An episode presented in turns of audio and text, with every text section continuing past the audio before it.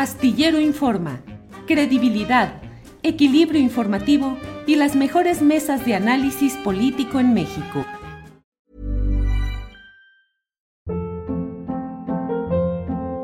Hold up. What was that? Boring. No flavor. That was as bad as those leftovers you ate all week. Kiki Palmer here, and it's time to say hello to something fresh and guilt-free. Hello Fresh. Jazz up dinner with pecan-crusted chicken or garlic butter shrimp scampi. Now that's music to my mouth. Hello Fresh. Let's get this dinner party started. Discover all the delicious possibilities at hellofresh.com. Hey, it's Ryan Reynolds, and I'm here with Keith, co star of my upcoming film, If, only in theaters, May 17th. Do you want to tell people the big news? All right, I'll do it. Sign up now and you'll get unlimited for $15 a month in six months of Paramount Plus Essential Plan on us. Mintmobile.com slash switch. Upfront payment of $45 equivalent to $15 per month. Unlimited over 40 gigabytes per month. Face lower speeds. Videos at 480p. Active Mint customers by 531.24 get six months of Paramount Plus Essential Plan. Auto renews after six months. Offer ends May 31st, 2024. Separate Paramount Plus registration required. Terms and conditions apply if rated PG. Astillero Informa, credibilidad, equilibrio informativo y las mejores mesas de análisis político en México.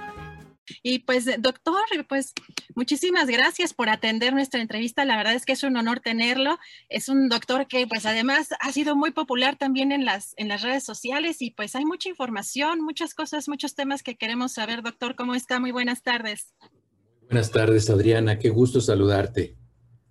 Pues doctor, eh, antes que nada quisiera preguntarle, pues estamos en lo que sería aquí en México una tercera ola de la pandemia.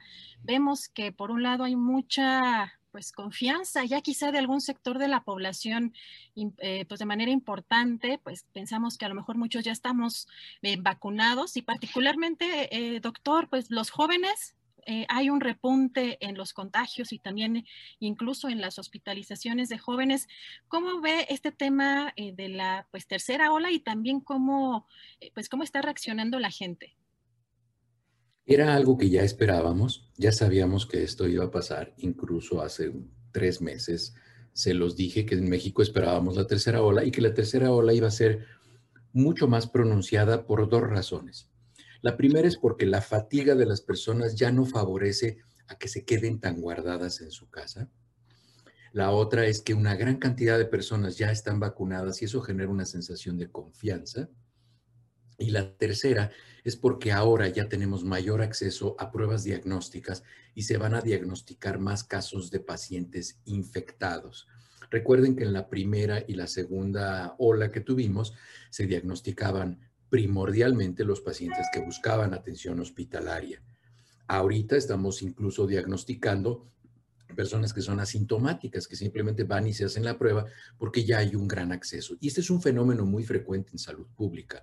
Cuando se empiezan a promover más pruebas diagnósticas, tenemos un falso incremento comparando con los incrementos anteriores. Hay más casos reportados, pero en el pasado lo que pasa es que no, no había acceso a pruebas diagnósticas y el gobierno de México privilegió, en vez de hacer pruebas diagnósticas, privilegió incrementar la capacidad hospitalaria porque no existía la posibilidad de tener gente protegida con las vacunas. Entonces, por eso es que estamos viendo un poco más de casos. Ahora, lo recomendable sería que las personas no vacunadas siguieran teniendo las precauciones universales como al principio de la pandemia y las personas que están vacunadas utilizarán cubrebocas. ¿Por qué las personas vacunadas tienen que utilizar cubrebocas? Porque la vacunación te protege contra enfermedad grave, contra hospitalización y muerte. No te protege contra infección. Son muy pocas vacunas que son esterilizantes. Una vacuna esterilizante es aquella que impide que nos infectemos. Hay muy pocas vacunas de esas. La mayoría de las vacunas lo que, lo que hacen es que generan las, las defensas específicas para una enfermedad específica y entonces nos protegen contra la enfermedad. No estamos vacunados contra la infección, estamos vacunados contra la enfermedad. Entonces, en este momento, las personas que ya están vacunadas se pueden infectar y cada vez que un virus se mete a un organismo diferente, empieza a sufrir mutaciones adaptativas en cada uno de los individuos y entonces en una de esas es como el, ¿cómo se llama en México? El, el melate. En una de esas, en el sorteo de mutaciones que pueda presentar este, este virus, va a salir un virus que va a ser mucho más eficiente para reproducirse, para transmitirse, para causar enfermedad grave y entonces sí generaría una modificación de la enfermedad. Y entonces el usar cubrebocas previene para que no esté mutando tan rápido el virus y no se pueda volver más agresivo. Doctor, muchas gracias. Hay un tema, eh, doctor, eh, interesante también en, cuestión de, pues, hasta geopolítica, eh, diría yo, con el tema de las vacunas la frontera, sobre todo ahorita con Estados Unidos, pues está cerrada y, siguen anunciando que pues es obviamente por el tema de COVID. Doctor, pero hay un tema ahorita que eh, pues hay inquietud de pues si para viajar la gente va a requerir o se va o los países van a obligar a que sea solo determinada vacuna ¿no? La que sea aceptada. Digo, en esto entendemos que pues también hay, creo, parte, ¿no? De, de, de, conflictos entre, entre naciones y, probables boicots, pero ¿cómo ve usted esta situación, sobre todo para la gente que suele viajar de manera constante? Mire, eh, el hecho de que un país decida restringir la entrada de sus viajantes, como lo hizo ya Francia, es por cuestiones económicas, eh, políticas no tiene ninguna explicación desde el punto de vista de salud pública. Entonces, desafortunadamente, la, conversación de COVID se ha contaminado mucho, tanto por cuestiones de política interna de los países, que ha sucedido en todos los países. Ese desorden que se trae en México, que entre esto y que aquello, y que si esto no sirve, eso, eso sucede aquí en Estados Unidos y está sucediendo en el resto del mundo. Y se ha contaminado la conversación con temas de política interna y con temas también económicos y de geopolítica. Recuerden que el primer escándalo y la primera mala reputación que hubo de una vacuna fue la vacuna de AstraZeneca, que decían que causaba trombosis y todo esto, y ya vimos que no es cierto. Ya vimos que no es cierto, que fue una casualidad que se presentaron estos casos de trombosis, así como hace rato alguien me manda en, en Twitter una, cuando sabía que iba a estar aquí con, con ustedes, me mandó una nota de un periódico, que por cierto es un periódico de esos que les llamamos periódico del sombrero de aluminio, para que no me roben la información a través de las microondas.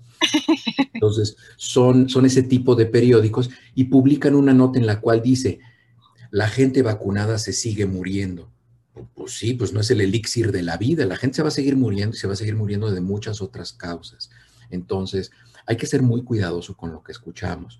Entonces, en este caso, pues se ha contaminado mucho la conversación por cuestiones políticas y económicas. Y lo que les decía de la vacuna de AstraZeneca, la vacuna de AstraZeneca fue creada en la Universidad de Oxford, en el Reino Unido. Y entonces, cuando sale al mercado, es cuando entra en, vigor el, Brexit.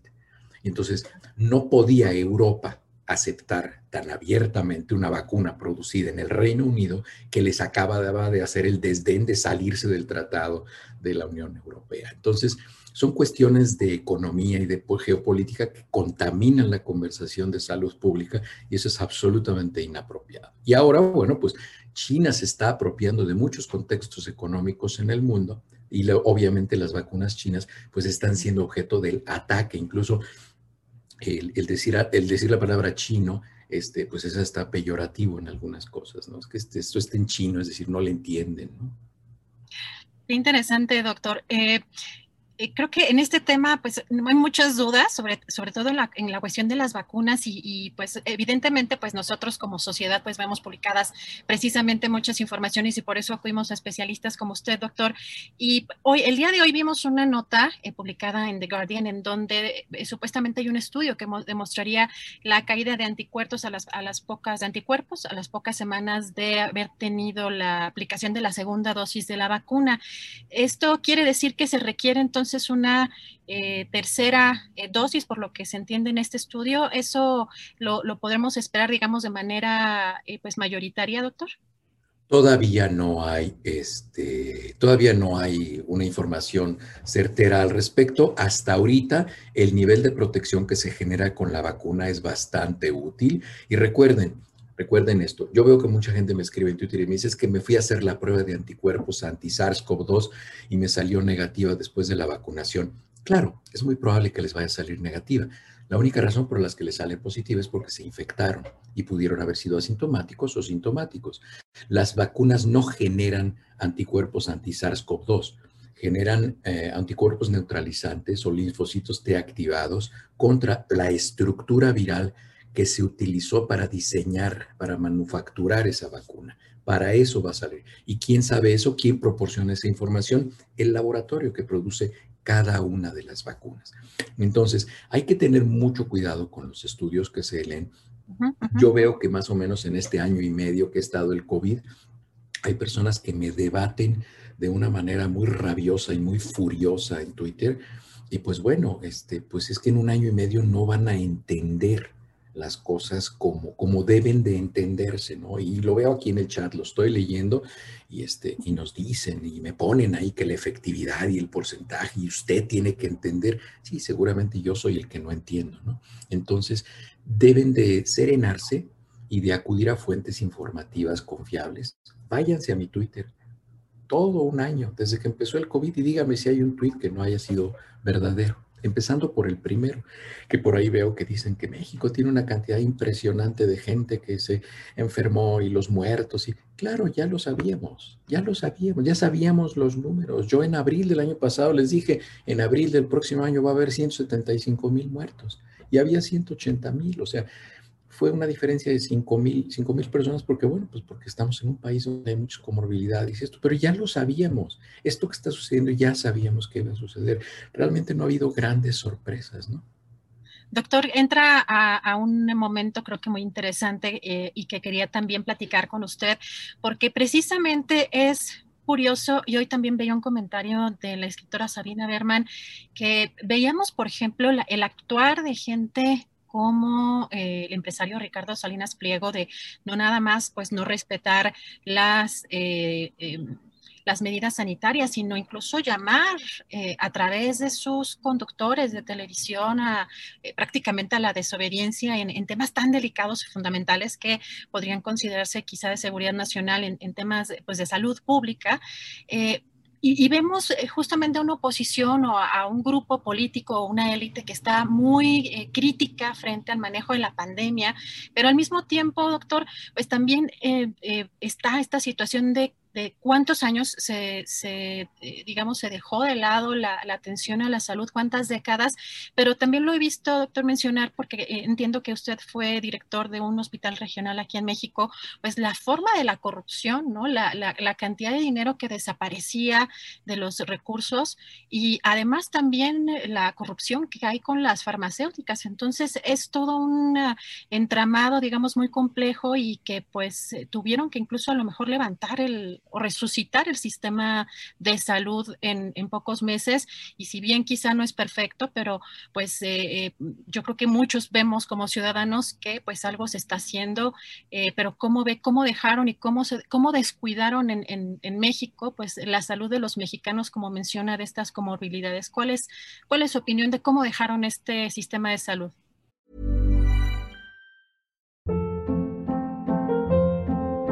Hold up. What was that? Boring. No flavor. That was as bad as those leftovers you ate all week. Kiki Palmer here, and it's time to say hello to something fresh and guilt-free. Hello Fresh. Jazz up dinner with pecan-crusted chicken or garlic butter shrimp scampi. Now that's music to my mouth. Hello Fresh. Let's get this dinner party started. Discover all the delicious possibilities at hellofresh.com. Hey, it's Ryan Reynolds, and I'm here with Keith, co star of my upcoming film, If, only in theaters, May 17th. Do you want to tell people the big news? All right, I'll do it. Sign up now and you'll get unlimited for $15 a month in six months of Paramount Plus Essential Plan on us. Mintmobile.com slash switch. Upfront payment of $45 equivalent to $15 per month. Unlimited over 40 gigabytes per month. Face lower speeds. Videos at 480p. Active Mint customers by 531.24 get six months of Paramount Plus Essential Plan. Auto renews after six months. Offer ends May 31st, 2024. Separate Paramount Plus registration required. Terms and conditions apply if rated PG. Era muy rara la persona que entraba al servicio público en el área de salud que tuviera vocación de servicio. Realmente la gente que entraba al área de salud a posiciones directivas eran personas que lo veían como una muy buena oportunidad de meterle la mano al cajón. Entonces, eso era, eso es innegable y quien lo niegue, pues es un hipócrita. Eso, eso es cierto. Y a mí me tocó ver cómo eran temas de licitaciones y de corrupción y, y todo el mundo sabíamos el negociazo de los medicamentos y cómo inflaban precios y abrían oficinitas chiquitas el compadre, ese compadre contrataba al que de verdad distribuía y él se quedaba con los incrementos de... Pero todo eso lo sabemos, todo eso lo sabemos. ¿Cómo hicieron personas de México, empresas fantasma en China que, que compraban equipos de tomógrafos y mastografías y estos chinos y nunca llegaban los equipos y entonces cuando se daban cuenta que no, pues ve a reclamarle a la compañía. Y así como le hacían en México, en un terreno, esa era la dirección de la compañía. Entonces, pues llegaban los auditores de México y era un terreno en China. ¿Y a quién le, aquí, a quién le alegaban? Si era una compañía que habían hecho a nombre de un campesino chino. O sea, las tranzas las hacía. Y todo el mundo sabemos cómo era eso. Hasta, hasta el 62% del dinero en salud se perdía.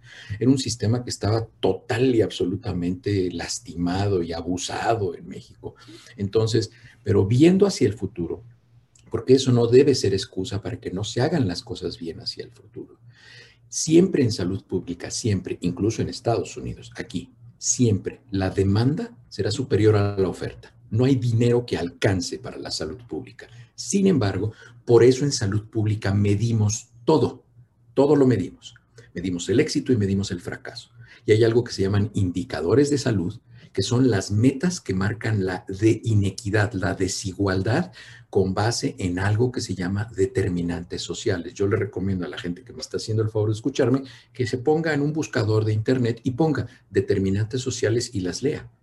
Y que busque indicadores de salud de una nación y los lea.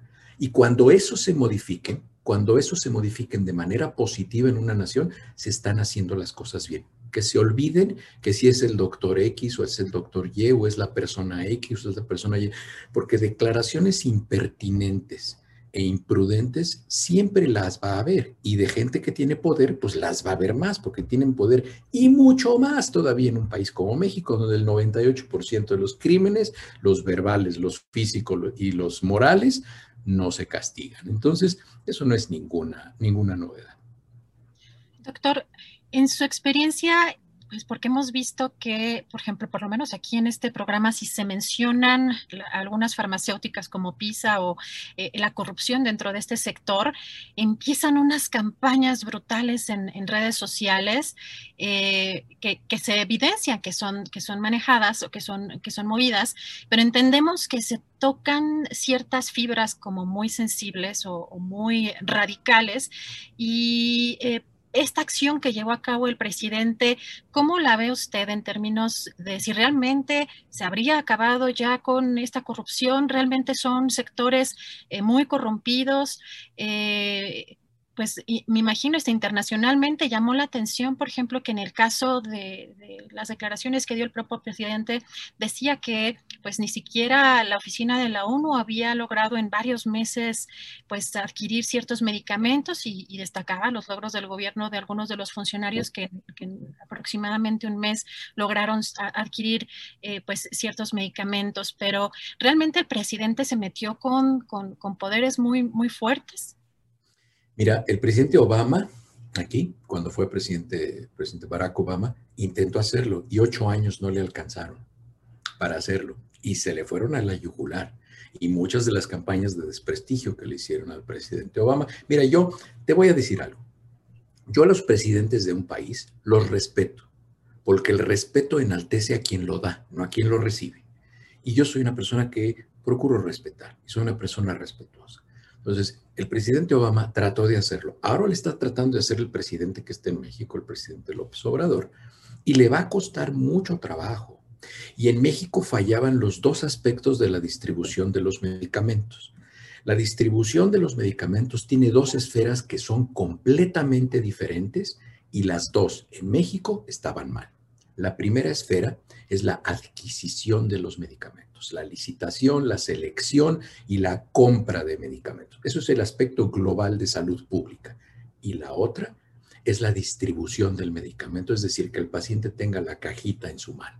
Son dos cosas completamente diferentes. Y yo veo que en las críticas que ponen en Twitter las confunden, intercambian lo que es la licitación y que el paciente tenga sus medicamentos. En México no funcionaba la licitación porque estaba terriblemente corrompida y era eficiente. Ese proceso de licitación y compra de medicamentos era eficiente uno de cada 20 pesos que se gastaban. Es decir, de cada 20 pesos que se gastaban, uno se traducía en medicamentos y los otros 19 se perdían en quién sabe qué. Y luego el sistema de distribución de las medicinas también se le cedió a las compañías farmacéuticas y entonces ya tampoco había medicinas en las, en las farmacias de los hospitales. Y además, y además, en los hospitales hay robo hormiga, que a veces es más bien un robo elefante, pero en, los hospitales se roban los medicamentos. Es decir, era como cargar una botella de agua de estas que los, no voy a ser, no voy a ser comercial, pero de los garrafones estos de, de, agua grandotes que hay en México, pero querer, querer cargarlo en una coladera o en trapos. O sea, se iba el dinero por todos lados. Entonces, eran pérdidas impresionantes. fallaba la compra, la licitación de los medicamentos, fallaba la distribución y fallaba la entrega a las personas. El que siempre perdía era el paciente. Y ese es el problema. Lo, que tenemos que hacer en el sistema de salud siempre es tomar a la persona, al paciente, a, la gente y ponerla en el centro. Y cualquier estrategia que nosotros generemos de salud pública, que la pregunta siempre sea, esto, esto que yo estoy planeando, ¿cómo afecta positivamente a la persona? Lo hago. ¿Cómo afecta positivamente a la persona que yo tenga cuates y que se enriquezcan y que se vuelvan putridamente ricos? ¿Cómo beneficia a la persona? No la beneficia, entonces no lo hago. Pero para eso se necesita tener vergüenza y tener ética. Doctor, entonces, pues de alguna manera todavía le faltaría un camino largo al presidente para librar, digamos, esta no lo Va a lograr, no lo va a lograr en seis años. Él puede, él puede empezar a modificarlo, porque no te creas hay muchas personas que están y me están escuchando probablemente ahorita y que estaban metidas en el enjuague de la tranza de los medicamentos que saben que con el presidente, como es muy terco, no van a poder. Desde ahorita ya están viendo cómo le van a hacer y con quién le van a hacer. Ellos son los más interesados en saber quién va a ser el próximo presidente para empezar a comprarlo. Qué fuertes palabras, doctor. Es que precisamente nosotros hemos visto que hay temas muy delicados que tocan intereses o fibras muy sensibles y que de pronto se vuelven campañas eh, virales, se vuelven campañas pues de contra periodistas, contra algunos de nuestros colaboradores. Y pues, híjole, doctor, muy interesante todo lo que nos comenta. Em, pues si me permite, pues eh, invitarlo próximamente. La verdad es que es muy interesante platicar con usted, doctor. Pues eh, le agradezco mucho esta, la posibilidad de platicar con usted. Sin duda hay muchos temas que, que tratar y pues viene todavía un tramo importante pues de, de, la pandemia. Doctor, no sé si quiera mandar algún mensaje, sobre todo en, en esta tercera en esta tercera ola aquí en, aquí en nuestro país. Pues lo mejor que pueden hacer es que en cuanto puedan se vacunen, cualquier vacuna, todas las vacunas son buenas. Estas variaciones que tienen de eficacia y eficiencia y protección, esto son marginales. Todas las vacunas son buenas, todas, absolutamente todas. Y si no han tenido acceso a la vacuna, eh, pues simplemente sigan con las medidas universales, quedarse en casa, utilizar cubreboca, lavarse las manos, no tocarse la cara y algo que les quede, tiene, tiene que quedar muy claro, si no, me regaña mi productora, aquí me, me grita la única contraindicación para una vacuna es haber tenido una reacción anafiláctica a la primera dosis de esa vacuna. No hay ninguna otra. Cualquier otra alergia, cualquier otra, no es contraindicación para vacunarse. La única contraindicación para vacunarse es una reacción anafiláctica a la primera dosis de la vacuna. Perfecto. Pues doctor, le agradezco muchísimo la atención a esta entrevista y esperamos tenerlo por aquí pronto nuevamente. Un abrazo. Muchas gracias, doctor. Me gusten. Saludos. Buen día. Para que te enteres del próximo noticiero, suscríbete y dale follow en Apple, Spotify, Amazon Music, Google o donde sea que escuches podcast. Te invitamos a visitar nuestra página julioastillero.com.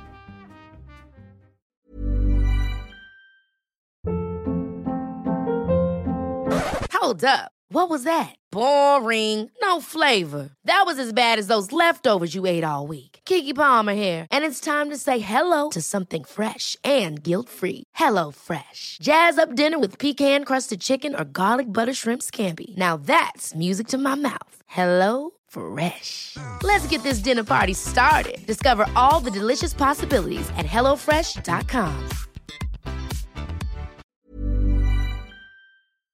Para que te enteres del próximo noticiero, suscríbete y dale follow en Apple, Spotify, Amazon Music, Google o donde sea que escuches podcast.